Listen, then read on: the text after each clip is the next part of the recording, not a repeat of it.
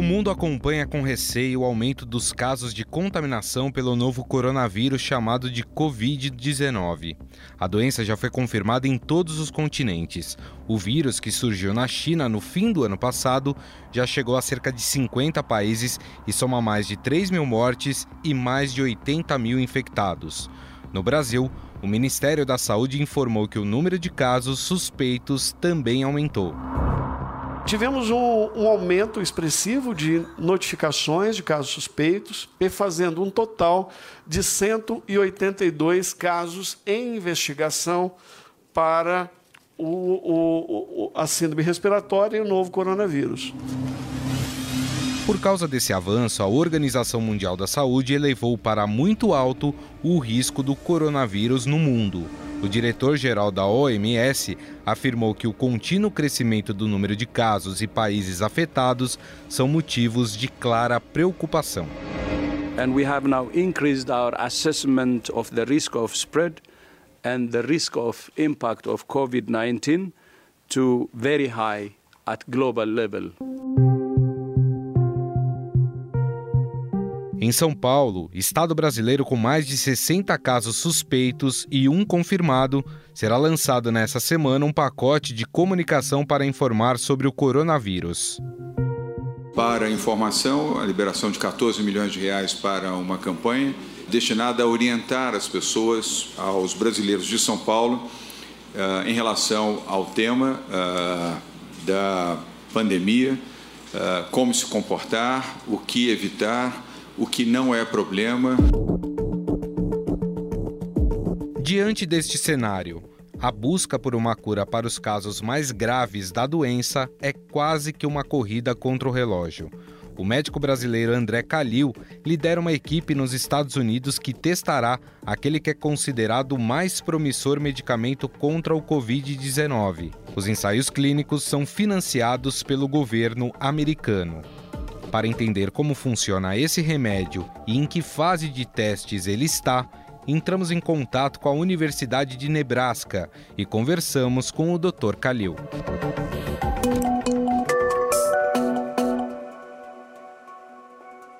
Tudo bem, Dr. Kalil? Como vai? Oi, Gustavo. Tudo bem, tudo bem. O senhor está liderando uma equipe de profissionais para testar a eficiência de um medicamento, né? Atualmente Exato. considerada a terapia mais promissora contra o Covid-19, né? E aí eu queria entender um pouco, doutor, como é que funciona esse medicamento, aonde ele, que ele atua de fato. Esse medicamento ele tem uma, ele tem uma atividade, uh, ele inibe a replicação uh, viral do, da, do ponto de vista de ácido nucleico, ou seja, ele ele realmente tem um processo de inibição da replicação uh, do vírus. Uh, então, esse processo foi verificado uh, tanto em estudos in vitro como em estudos animais e também se, se verificou que essa medicação tem atividade contra outros coronavírus, tipo MERS, tipo SARS.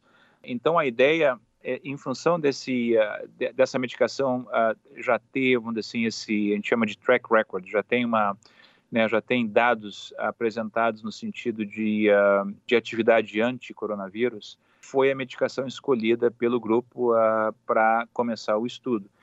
mas importante também para a tua audiência ouvir a diferença do, do desenho desse ensaio clínico para outros ensaios clínicos feitos no passado, é de que esse ensaio clínico, na verdade, ele tem, ele não é só randomizado, mas ele é adaptativo. Então, randomizado significa que a metade dos pacientes vão receber a, a medicação ativa, o Remdesivir, e a outra metade vai receber o placebo. O motivo pelo isso é porque se tu não tiver um placebo, tu nunca vai saber se a medicação funciona ou não. Né? Então, uhum. se tu uhum. dá medicação para todo mundo, não vai se descobrir nada, não vai se saber nada do que, que funciona o que, que não funciona. Então, é importante que tenha os dois grupos.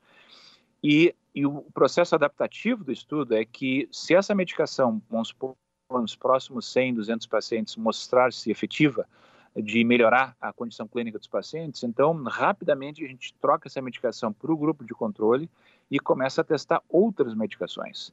Então, é um estudo adaptativo no sentido que a gente vai randomizar os pacientes e fazer um processo de adaptação de acordo com a eficácia da droga. Se a droga funciona, ela vai ser parte do controle. Se a droga não funciona, a gente tira a droga do estudo e começamos uma outra droga.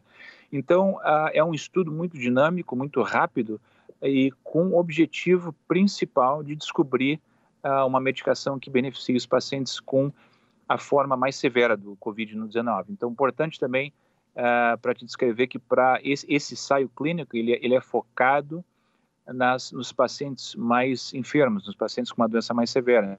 Por quê? Porque 80% das pessoas hoje que adquirem essa infecção, elas não vão ficar muito doentes, elas vão tá. ter um, um, sintoma de resfriado, um nariz correndo, uma dor de cabeça, um pouquinho de febre, uma tosse, mas eles vão conseguir curar a infecção sem nenhum tipo de medicação. O foco do estudo é nesses 10, 20% das pessoas que, pro, que a infecção progride e uh, progride para os pulmões, causa pneumonia, e aí são os pacientes mais graves com maior risco de morte.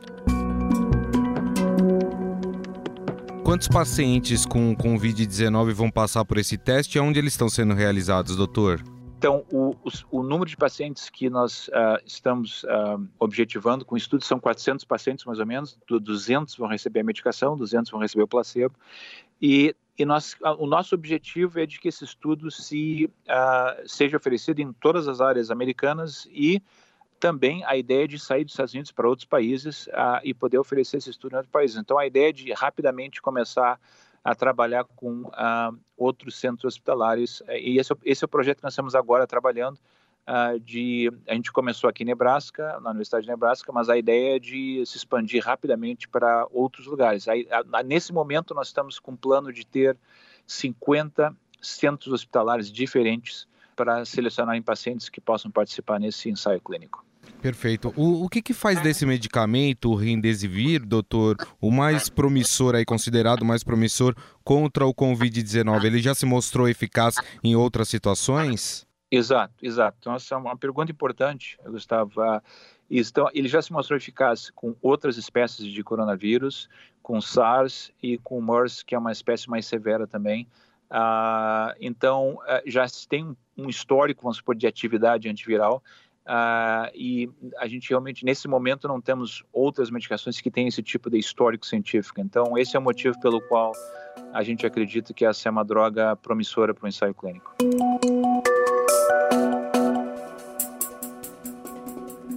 Qual a grande dificuldade de combater o Covid-19 que vocês encontraram até agora, doutor? As grandes dificuldades são são gerais, né? Assim, gerais no sentido, né, as dificuldades são similares em todo mundo. Primeiro, tem que diagnosticar o paciente, né? Tem que detectar a infecção. Isso, isso, é Existe uma dificuldade porque tu tem que ter um exame especial que a gente chama de PCR, né, para diagnosticar a infecção. Então, primeiro, muitos lugares no mundo não têm acesso a o, o, teste diagnóstico. Então, sem teste diagnóstico, tu não sabe se a pessoa está tendo um, né, um resfriado por um rinovírus, que tá, todos os anos temos, ou uma gripe por influenza, uh, ou um coronavírus, ou um Covid-19. Né? Então, uh, em primeiro lugar, o, o, desafio em todo mundo hoje, obviamente, é ter uh, acesso ao teste diagnóstico. Então, isso tá, é uma coisa que todos os países estão trabalhando, uh, tanto aí como aqui, uh, como que se dissemina essa ideia de, de, de dar oportunidade para hospitais e, e centros, centros médicos terem essa opção do teste diagnóstico. Isso é muito importante, porque se não tiver o teste diagnóstico, não sabe qual é a, a, a dimensão da doença, né? Claro. Ah, o segundo desafio, uh, para a tua, tua pergunta, seria uh, o desafio de contenção, de isolamento da infecção, né? Então, esse é um desafio sempre importante, que no momento que tu faz o diagnóstico, tu tem que criar um sistema de saúde pública, uh, tanto municipal, como estadual, como federal, que, você, que trabalhe com o objetivo de que esses pacientes infectados uh, possam uh, ter uma quarentena, possam ficar em casa, possam estar no lugar onde eles não vão uh, disseminar a infecção. Então, são, são as duas coisas, vamos assim, são os dois objetivos importantes numa epidemia dessa, é tu, ter tu conseguir detectar e tu conseguir fazer o isolamento da infecção. Então, com isso, certamente se reduz enormemente pode-se completamente acabar com uma epidemia, mas são desafios grandes em, em todos os lugares. Para a gente encerrar, doutor, eu imagino que as pessoas que estão nos ouvindo, né, têm um receio, aliás, é um receio da população mundial por causa desse novo coronavírus. Imagino que as pessoas estão se perguntando, é, vencida todas as, as fases de testes e, e se comprovando a eficácia desse medicamento, em quanto tempo ele seria disponibilizado?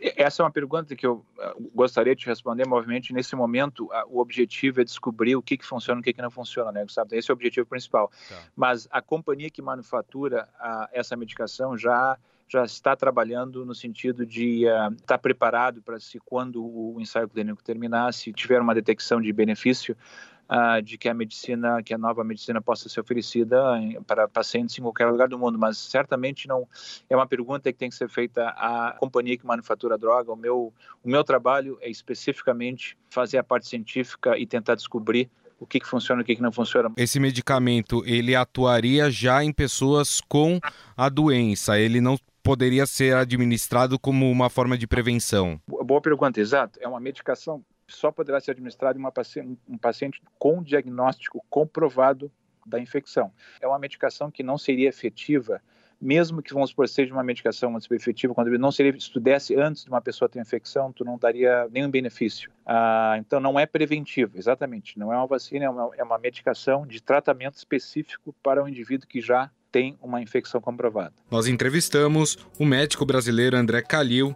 ele que é responsável por liderar uma equipe de profissionais que está testando uma droga chamada Remdesivir, que é considerada a terapia mais promissora para tratar a infecção por Covid-19. Doutor, mais uma vez, muito obrigado pela sua atenção. Imagina, imagina, muito obrigado pela atenção e boa sorte. Como o Dr. André Calil explicou, o medicamento não serve como prevenção. Para isso existem as vacinas. No caso do Covid-19, a OMS afirmou que há mais de 20 vacinas em desenvolvimento pelo mundo. Mas afinal, como é desenvolvida uma vacina? Por que algumas levam mais tempo para serem produzidas? Sobre esse assunto, converso agora com a diretora da Sociedade Brasileira de Imunizações, Maíra Moura. Tudo bem, Maíra? Como vai? Oi, tudo bom? Bom, Maíra, esse é o momento em que as pessoas estão muito atentas, principalmente ao crescimento do Covid-19, essa nova doença, né, que surgiu agora, e é comum que as pessoas comecem a se questionar: ah, quanto tempo vai levar para ter uma vacina, para se prevenir dessa doença. Eu gostaria que você explicasse para nós como é que se desenvolve uma vacina, quais os processos que passam até a gente ter uma vacina pronta. Bom, toda a produção de vacina ela precisa primeiro começar com a parte laboratorial.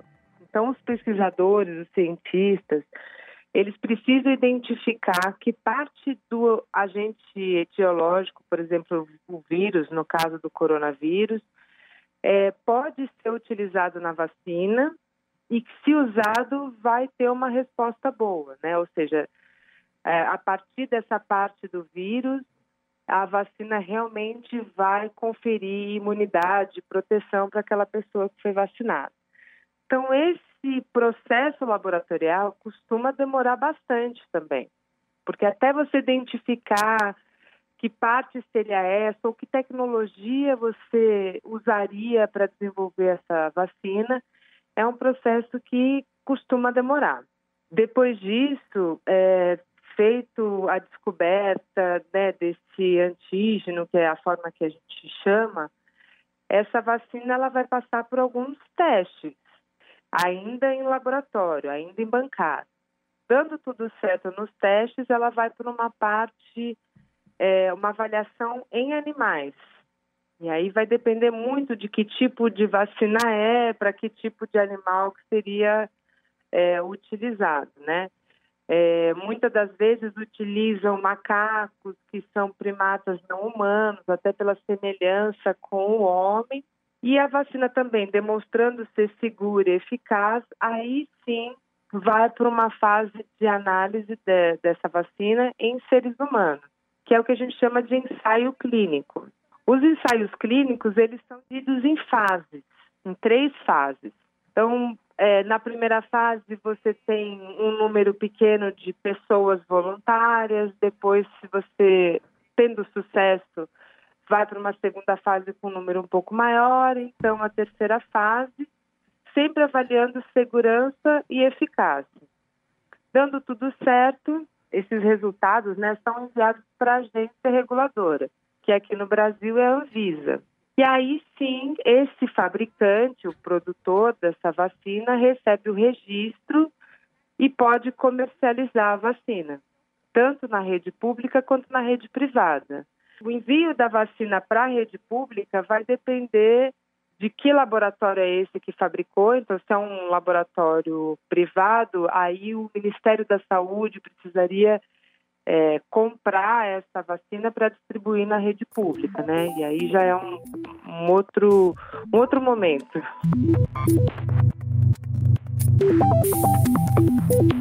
Por que que em alguns casos, vou pegar aqui o exemplo da Zika, né, que é uma doença que surgiu recentemente no Brasil e em outros países também já foi detectada, se demora para obter uma vacina? Então, por exemplo, da Zika, como você falou, a gente ainda está em fase de avaliação da vacina. É, a vacina da Zika, ela já passou pelaquela parte laboratorial, já passou pela parte animal e ela está entrando numa, na avaliação em seres humanos, né?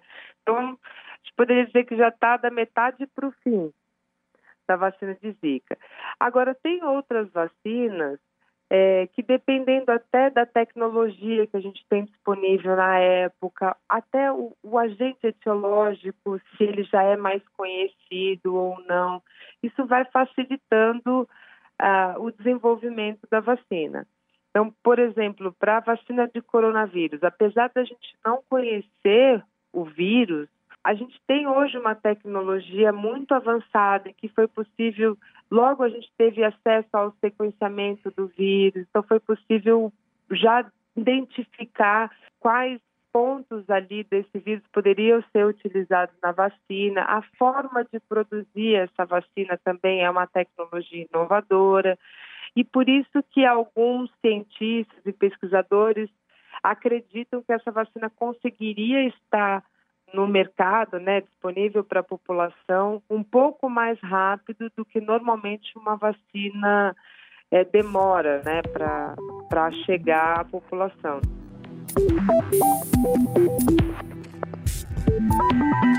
Já em outros casos, a vacina ela serve como um atenuante da forma mais grave da doença, como é o caso da vacina da gripe. Inclusive, é muito comum a gente ver as pessoas é, falando que tomaram a vacina da gripe e que ficaram com gripe logo depois, né? Realmente, muitas pessoas falam isso.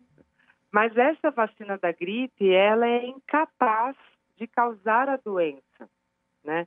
O que acontece é que toda vacina ela tem um tempo para o nosso organismo responder a ela e realmente tornar aquela pessoa vacinada protegida. É, e esse tempo varia, mas geralmente é de 10 a 14 dias após o dia da vacinação. E se por acaso essa pessoa é vacinada e entra em contato com o vírus mesmo, que está circulando, que causa a doença, no intervalo menor do que esses 10, 14 dias, ela vai adoecer. Então, tem esse ponto, por isso a importância de fazer a vacina da gripe antes da circulação do vírus, que costuma acontecer no inverno, por isso que as campanhas começam já logo em abril. E existe esse outro motivo que a, a, nem sempre a vacina protege 100% das pessoas que foram vacinadas. Então, muitas das vezes a pessoa foi vacinada, mas ela está protegida contra a causa, a, a, forma grave da doença e não a forma mais branda. Então, às vezes, ela está vacinada, ela não vai é, ser hospitalizada, mas ela vai ficar gripada, por exemplo. Então, as pessoas confundem um pouco isso também. Existe uma média de tempo é, em relação a, a quanto tempo se leva para desde o processo de começar a desenvolver uma vacina até ela ficar pronta? Existe uma média ou não? Varia muito e depende muito da doença? É, varia bastante. Assim. Tem vacinas que levaram 15 anos para sair, tem vacinas que levaram 8, 9. Então, é, a gente considera um tempo normal assim de torno de 10 anos para o desenvolvimento de uma vacina, mas isso vem mudando porque a tecnologia vem aumentando, né? E, e, mudando também. Bom, nós conversamos com a diretora da Sociedade Brasileira de Imunizações, Maíra Moura, que nos explicou um pouco mais sobre esse processo, né, de desenvolvimento e produção de vacinas. Maíra, mais uma vez, muito obrigado, viu, por ter nos atendido. Um grande abraço para você. Eu que agradeço a oportunidade.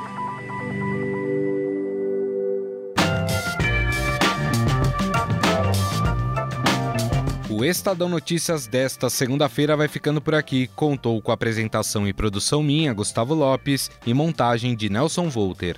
O diretor de jornalismo do Grupo Estado é João Fábio Caminoto. Mande seu comentário e sugestão para o e-mail podcast@estadão.com. Um abraço e até mais. Estadão Notícias.